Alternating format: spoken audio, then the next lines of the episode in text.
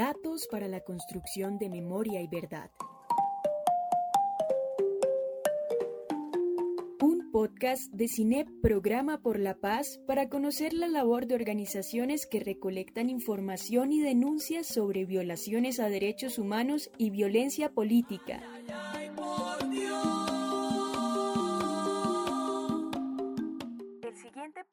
Es la segunda parte del episodio sobre la Corporación de Derechos Humanos Tierra de Todos. Si todavía no has escuchado la primera parte, puedes encontrarla en nuestro perfil de Spotify, Cinep slash Programa por la Paz, o de SoundCloud con el mismo nombre.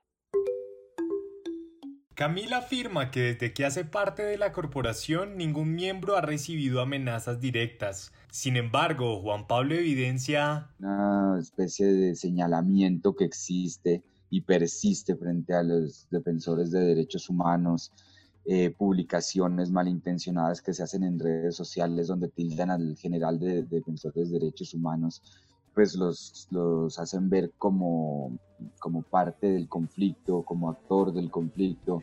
Uno siente que, en cualquier momento puede llegar a pasar algo.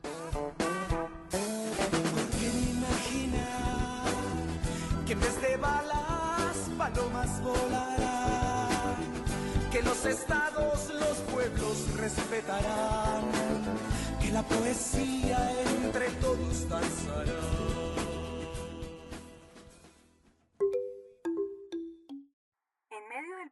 Que se presenta frente a la violación de derechos humanos, ¿qué exigencias tienen como corporación?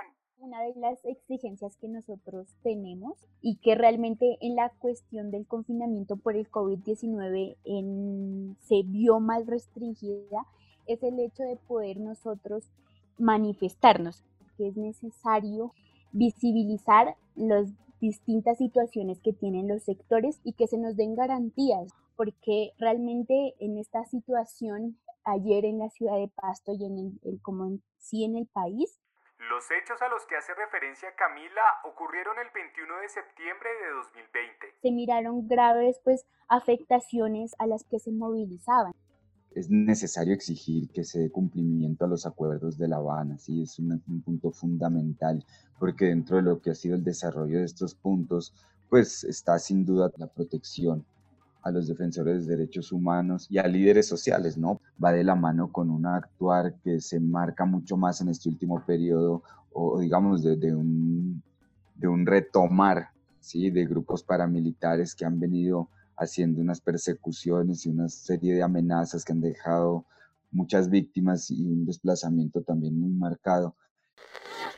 La región de Cordillera, en el norte de Nariño, vive un renacer de la guerra por el enfrentamiento entre paramilitares, disidencias de las FARC y del ELN. También hay que tener en cuenta que este inconformismo que existe a nivel social con las autoridades o con las instituciones, pues creo yo que una de las exigencias también es una reforma al aparato policial.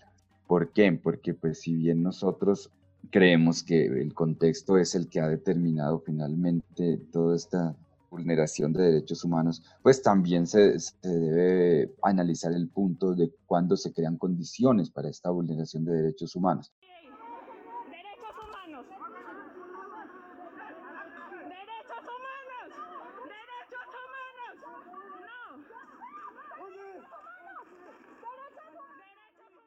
que se unen, sí, a todas las exigencias que se dan ya en, el torrente, pues, de luchas sociales porque entendemos que la lucha por los derechos humanos es una lucha por la, por la dignidad de las personas.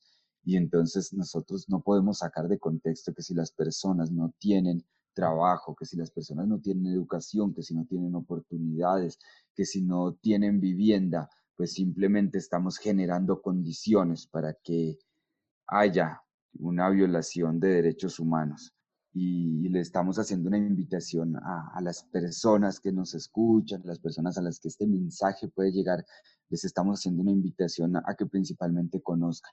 Yo siento que el conocimiento es una herramienta tan grande y un arma tan grande en esta posibilidad de cambiar la sociedad que no podríamos nosotros despreciar ningún tipo de esfuerzo en aras de alcanzar este conocimiento. Invitamos a que la gente asuma su realidad, a que la gente asuma su contexto y que decida. No vives aquí, no sientes temor.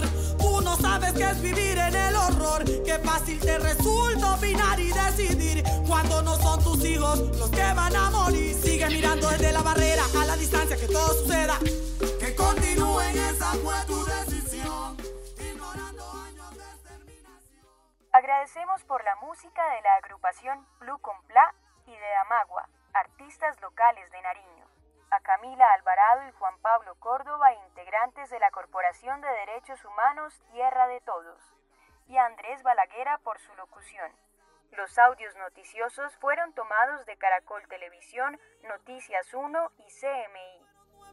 Y un parto bien sufrido, nadie lo va a entender, todos creen saber. Más ayudas, más millones que perder, vas criticando todo